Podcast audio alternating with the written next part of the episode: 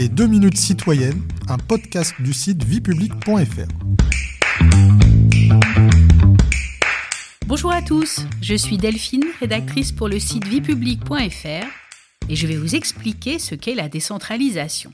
Alors une définition pour commencer.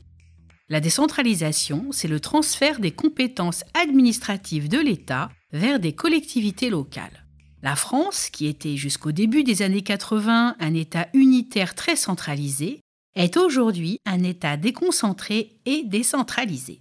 Cette réalité est consacrée par la Constitution. Depuis la révision constitutionnelle du 28 mars 2003, son article 1er dispose que l'organisation de la République française est décentralisée. On distingue la décentralisation territoriale et la décentralisation fonctionnelle.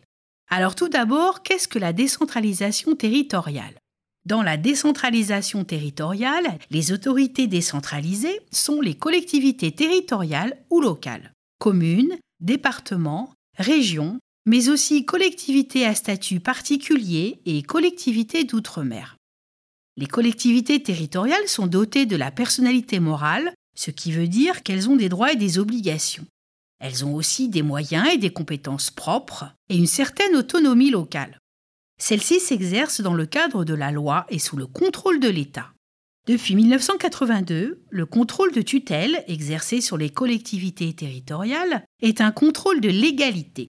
Cette procédure permet aux représentants de l'État, le plus souvent les préfets, de vérifier que les actes adoptés par les collectivités territoriales sont conformes aux lois et aux règlements et la décentralisation fonctionnelle. Dans la décentralisation fonctionnelle ou technique, les entités décentralisées sont des établissements publics chargés de gérer un service public, par exemple les universités, les hôpitaux publics ou les musées nationaux. Ils ont la personnalité morale et des moyens propres, mais disposent uniquement d'une compétence d'attribution.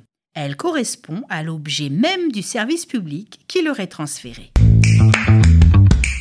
Vous pouvez réécouter ce podcast et toutes nos séries sur vos plateformes préférées et notre chaîne YouTube. N'hésitez pas à vous y abonner.